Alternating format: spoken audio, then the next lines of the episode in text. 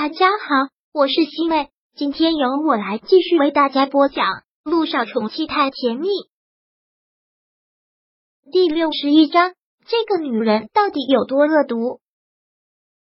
萧九到底还是没有给小雨滴转院，现在转院了，对小雨滴病情不利，陆亦辰也不会饶过他。最重要的是，顾木兰已经走了，陆亦辰离开的时间并不长。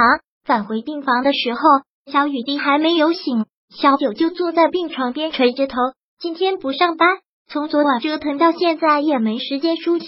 小九的长发就这样垂下来，掩盖住了他的双颊。杜奕晨走过来，坐到了病床上，居高临下的看着他。小九也没有抬头。杜奕晨冷冷的开口，还没想好要怎么回答。的确，别说这几个小时，就算再给他几年的时间，他都想不出要怎么回答。小九缄默。小九，如果我要想知道，很简单，一个 DNA 就够了。但我并不想这么做，这是对你的不尊重，也是对小雨滴的不尊重。我也不想用这种冷冰冰的手段来证明亲情。纵然我现在说到这里，陆亦辰眼眸紧紧的一缩，暗含的恨意绵延不绝，之后一个字一个字的吐出来。纵然我现在真的恨透了你，恨不得想掐死你。萧九的头又垂得更低了一些，长头的掩饰看不到他的脸，看不到他在哭。他紧紧的咬着唇，不让自己哭出声。就这样，陆亦辰没有再说话，小九也一直没有抬头。这间病房令人窒息的安静，好像能听到的只有交错在一起絮乱的呼吸声。医生进来查房，萧九忙起身走出了病房，然后一路跑到了洗手间。不断的用冷水冲着脸，就像那次面试完了之后，萧九在洗手间待了很长的时间。他努力的恢复到自认为淡然的情绪，才走了出去。但一进病房，就看到陆亦辰抱着小雨滴要往外走。看到此，小九马上就神经紧张，死死的去拽住了陆亦辰的衣服。陆亦辰，你想干什么？小雨滴是我的，他是我的，你不能带走他。谁也不能带他走。这一刻的萧九完全就像是一个要失去孩子的疯女人，死死的拽住陆亦琛不让他走。看到他这个反应，小雨滴都觉得错愕，悠悠的问道：“妈咪，你这是怎么了？”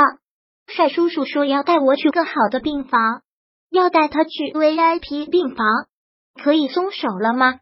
萧九还紧紧的拽着他的衣服。陆亦辰这么一句，让萧九很是尴尬。缓缓的松开了手，然后就灰溜溜的跟在他后面。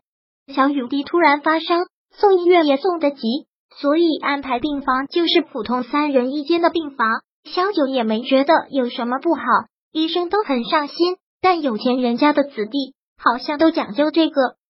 光明医院的 VIP 病房规格一向是高，上次他也住过了，这次换成了小雨滴。杜奕晨抱着小雨滴。将他轻放到了床上，拿过被子来盖过了他的小身子，又摸了摸他的额头，问道：“现在还难受吗？”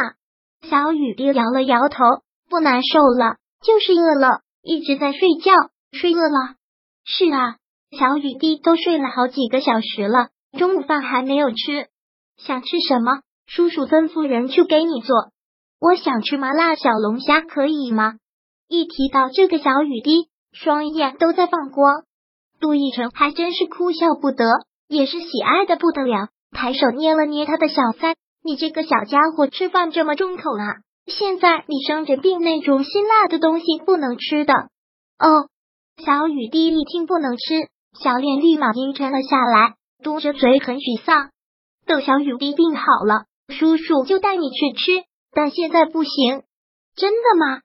萧九就站在门口看着他们两个，陆亦辰俨然已经把小雨滴当成了自己的亲生女儿，恨不得把她捧在手心里，眼神里满满都是宠爱。父女亲情吧，那是金钱买不来的。萧九何尝不奢望这种生活？一家三口幸福和谐，女儿听话懂事，丈夫体贴有加，夫复何求？如果真是那样，他做梦都会笑醒。可现实却是这一刻。萧九突然有了一个很邪恶的念头，那就是希望顾木兰早点去死。这个念头一起都把萧九自己吓了一跳。他向来善良，又是一个医生，最懂得爱惜所有人的生命。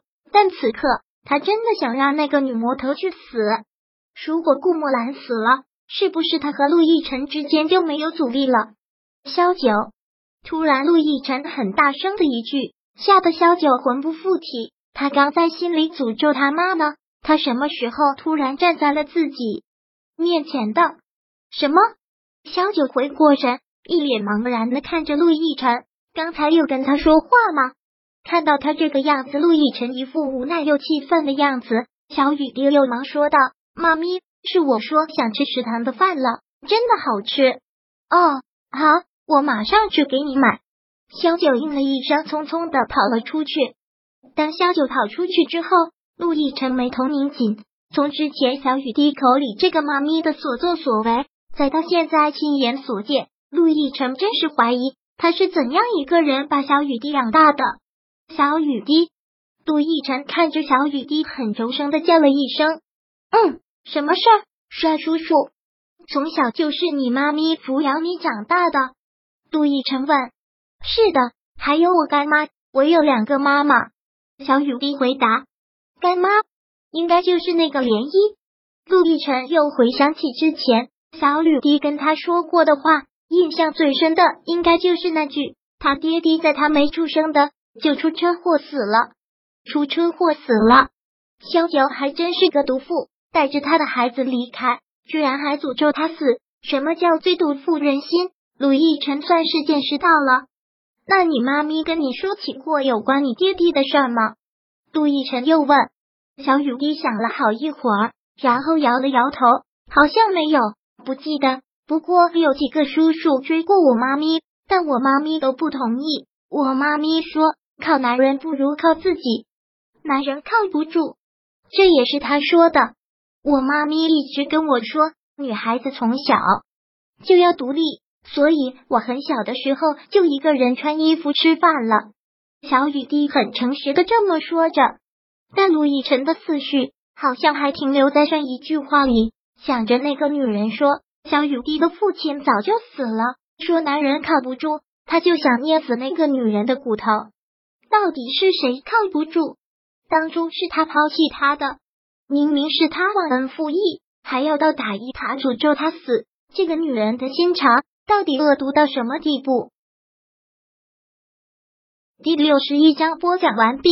想阅读电子书，请在微信搜索公众号“常会阅读”，回复数字四。